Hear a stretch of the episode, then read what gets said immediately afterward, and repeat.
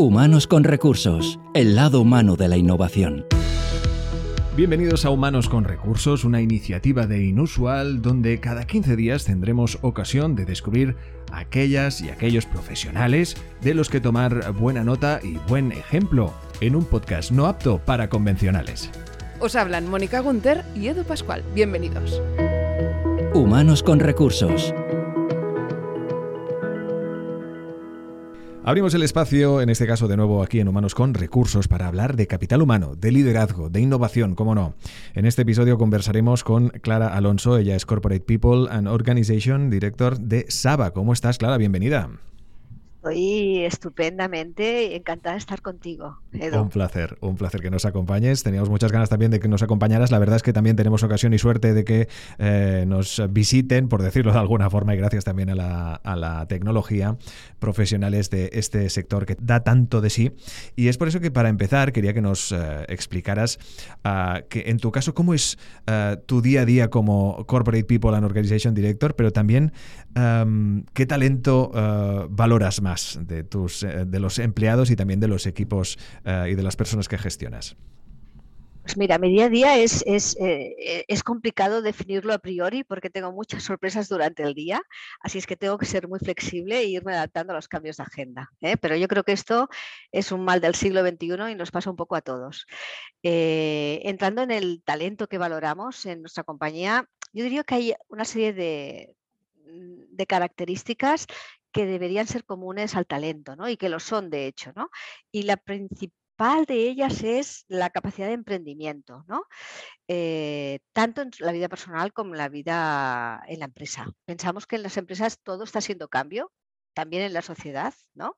Y por lo tanto esa capacidad de emprender, esa capacidad de, tener el motor interno, de tener iniciativa, es fundamental en el talento. Em, valoro muchísimo que las personas tengan compromiso con su propio desarrollo. Es decir, las personas, cada uno de nosotros que trabajamos, tenemos que estar comprometidos con lo que queremos ser, ¿no? A lo que nos queremos dedicar y qué tipo de profesional queremos ser. Y empieza por nosotros mismos, ¿no? No esperar a que la empresa me ofrezca, sino al contrario, esa característica de emprendimiento también enfocarla en nuestro desarrollo profesional. Pienso que es muy importante y es muy interesante que las personas tengan claro cuál es su propósito, no solamente en la vida, sino también en su, en su rol, ¿no? Es decir, pues qué quieres hacer con todas las capacidades que tú tienes en el rol que estás jugando ahora mismo en la compañía, ¿no? Que eres capaz de dar el 100% de ti mismo.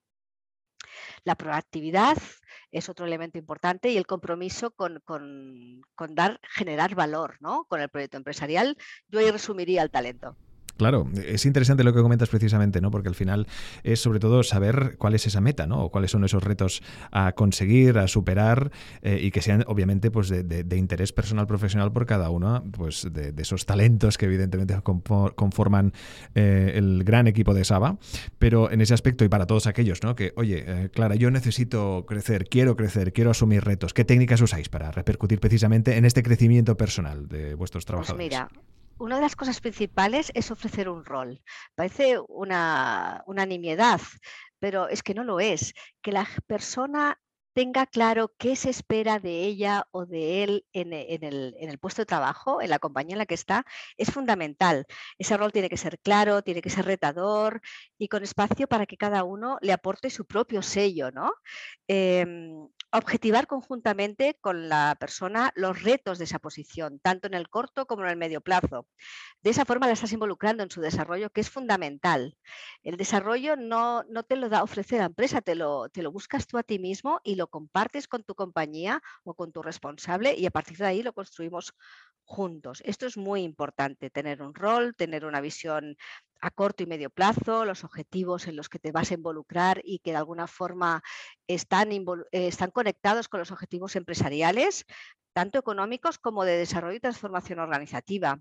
Por supuesto, planes de desarrollo funcionales construidos a través de experiencias on the job. No solamente es la formación lectiva, es que también puedas desarrollar una carrera que no siempre, tiene que, no siempre puede ser vertical y en muchos casos la más exitosa es la que es transversal, es decir, la que te vas moviendo dentro de, los conocimientos y las eh, habilidades que tú tienes en roles digamos, transversales em, en diferentes áreas de la compañía que lo que hacen es enriquecer, em, digamos, tu conocimiento sobre la empresa y cómo pones en marcha esas competencias que tienes. ¿no? Job rotation, por ejemplo, es una de las eh, técnicas que utilizamos. Em, carreras transversales, como te he dicho, objetivar en objetivos concretos y específicos pactados con la persona, con el trabajador o la trabajadora. Y sobre todo, revisar los roles, ¿no? Es decir, ¿qué más puedes hacer? ¿Qué más quieres hacer? Vamos a hacerlo juntos. Muy interesante precisamente porque como eh, en ese aspecto hablamos de ese crecimiento profesional antes y de nuevo recupero eh, tu respuesta a la primera pregunta, ¿no? que también comentabas el hecho de que el, ámbito, el aspecto personal ya desde hace mucho se tiene muy en cuenta, como es muy lógico en todas las ah, compañías, porque al final va de la mano también, son muchas horas en un ámbito ah, profesional, pero también eh, que repercuten en, el otro ámbito y es el personal.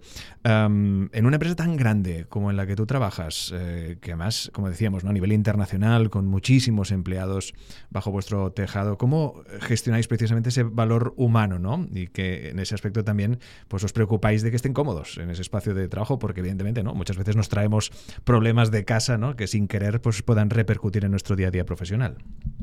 Pues mira, es fundamental en las empresas y Máxime nos lo ha enseñado también toda la etapa anterior que hemos padecido con el COVID, de ser una compañía próxima al empleado o a la empleada. Es decir, una, proximidad de la dirección que se traduce en una cercanía en el contacto, preguntar constantemente. A veces hacemos grandes modelos, grandes políticas, grandes eh, diseños de proyectos para las personas sin contar con ellas. Y yo creo que esto sí es un error, de hecho, ¿no? Es decir, debemos preguntarle a nuestra gente, oye, ¿qué te preocupa? ¿Qué es lo que necesitas? ¿Cómo te estás sintiendo? Eh, ¿Hacia dónde quieres ir?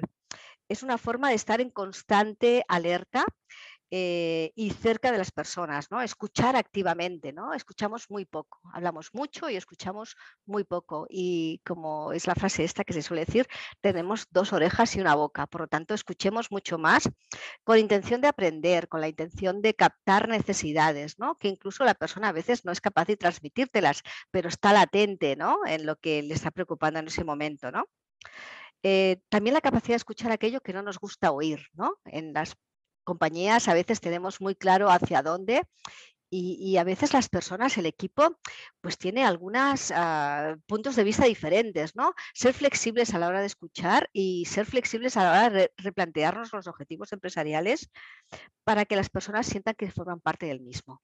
Yo creo que esta es la fórmula. Claro, exacto. E, esas incomodidades no generadas, pues porque cada uno pueda decir, evidentemente, y de una forma profesional y constructiva lo que le parece, sea lo que sea, eh, también forma parte del hecho de innovar, ¿no? A veces se trata de, detectar qué no funciona bien o qué podría funcionar mejor, ¿no? También en función del punto de vista, para ver exactamente cómo, cómo mejorarlo, ¿no? Eh, ¿Cómo se fomenta ah, la innovación en un ah, ámbito de, talento tan amplio y tan grande como el que estamos eh, comentando? ¿Cómo lo proponéis?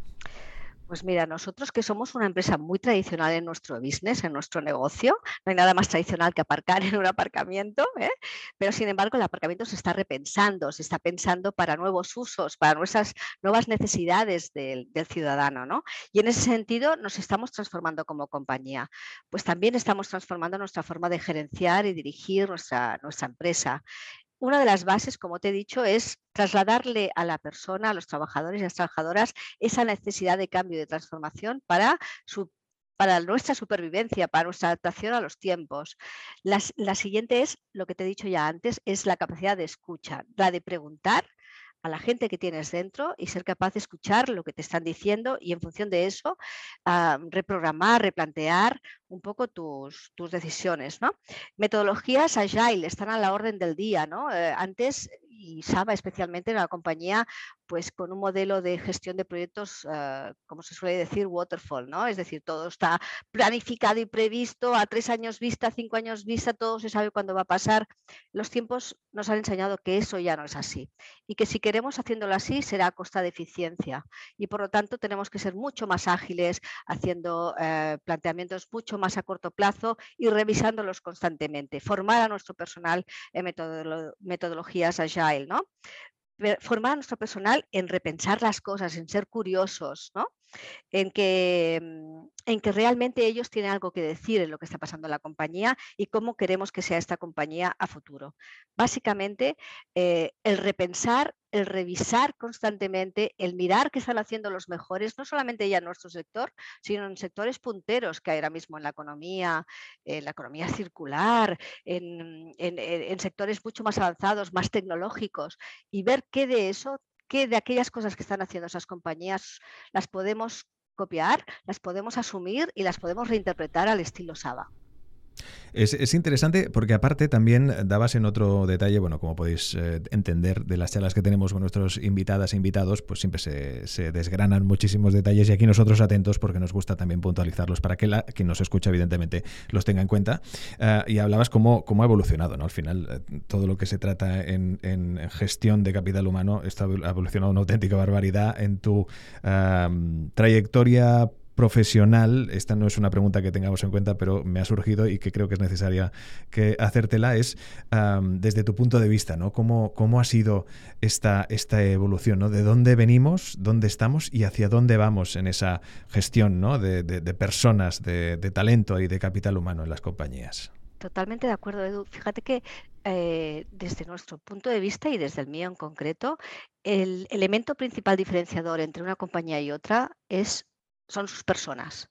Es el talento que tienes y cuán comprometidas están esas personas con tu proyecto empresarial, con la compañía en la que están trabajando. Y eso es fundamental. Y de ahí las políticas que ahora son llamadas como employee centric o people centric, ¿no? Es decir, colocas a la persona en el centro de tus decisiones y tus decisiones las tomas conociendo suficientemente a esas personas y habiéndoles preguntado qué desean, cómo lo quieren hacer, cómo podríamos hacer esto, es que se involucras a la persona trabajadora desde cero en cualquier necesidad de la compañía.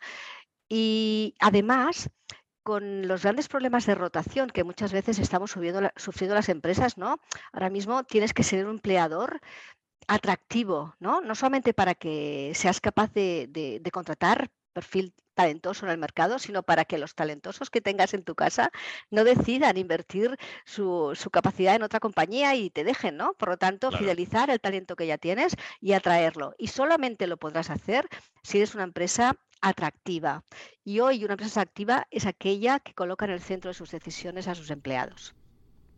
Hoy estamos eh, charlando con Clara Alonso, como decíamos, ella es Corporate People and Organization Director de, Saba. Eh, para que os hagáis un poquito la idea, ella está desde 2016, nada más y nada menos, eh, llevando a cabo esta responsabilidad, que no es poco, en la que ha tenido ocasión, evidentemente, de pues crecer profesional y personalmente seguro y ver y ayudar a muchos profesionales, a muchas personas a crecer personal y profesionalmente.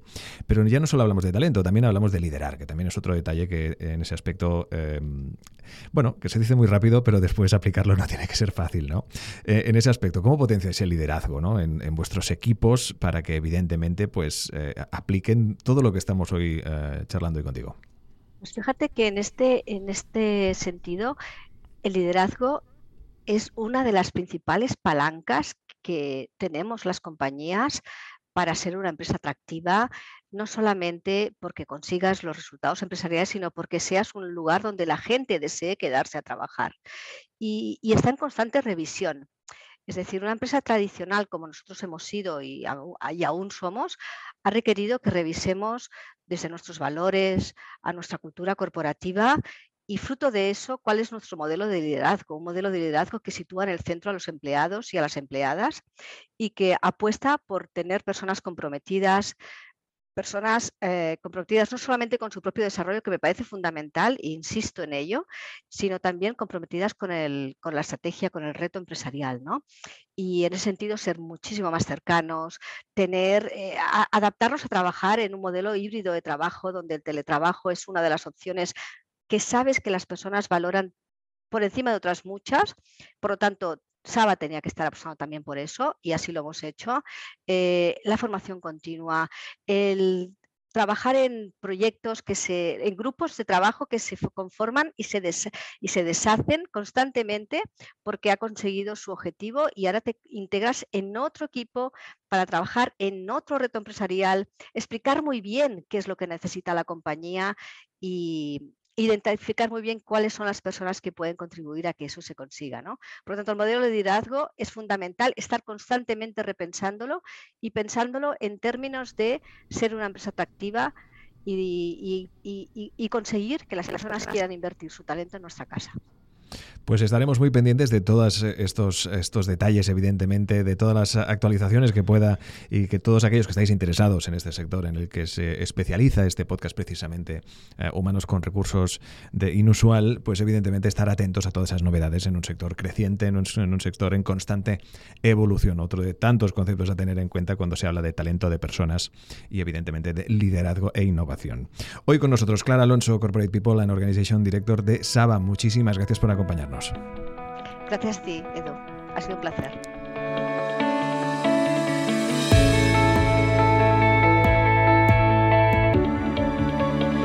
El recurso inusual.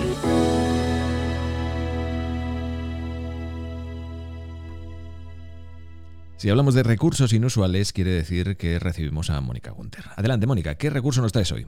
Pues mira, hoy te vengo con una pregunta. ¿Tú te estresas normalmente? bastante. ¿Sí? Sí, sí, eh, más de lo que desearía. Bueno, a ver, desearlo no, de lo, no lo desearía jamás, pero bueno, a veces pues la vida te lleva allí. ¿Verdad que sí? ¿Y tú consideras ese estrés em, bueno o malo? ¿Lo calificarías como enemigo o amigo?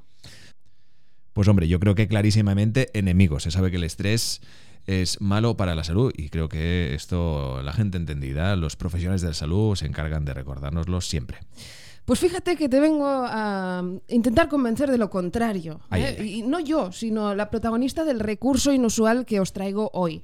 Porque, como bien dices, ¿no? El estrés ha sido considerado pues, uno de los grandes enemigos de la sociedad del siglo XXI. ¿eh? Em, existen muchas técnicas que se han diseñado para suavizar el estrés. Muchos médicos, como dices, asocian el estrés a las enfermedades cardiovasculares. Y mm, bueno, mm, así lo hacía también la protagonista de la TED Talk que os traigo hoy como recurso inusual, que se llama Kelly McGonigal. Ella es una psicóloga eh, sanitaria que también consideraba el estrés como, como un enemigo, ¿eh? como algo malo, hasta que descubrió una investigación en concreto que concluía que lo perjudicial para la salud no es el estrés en sí mismo, sino la creencia que tenemos de que el estrés es malo.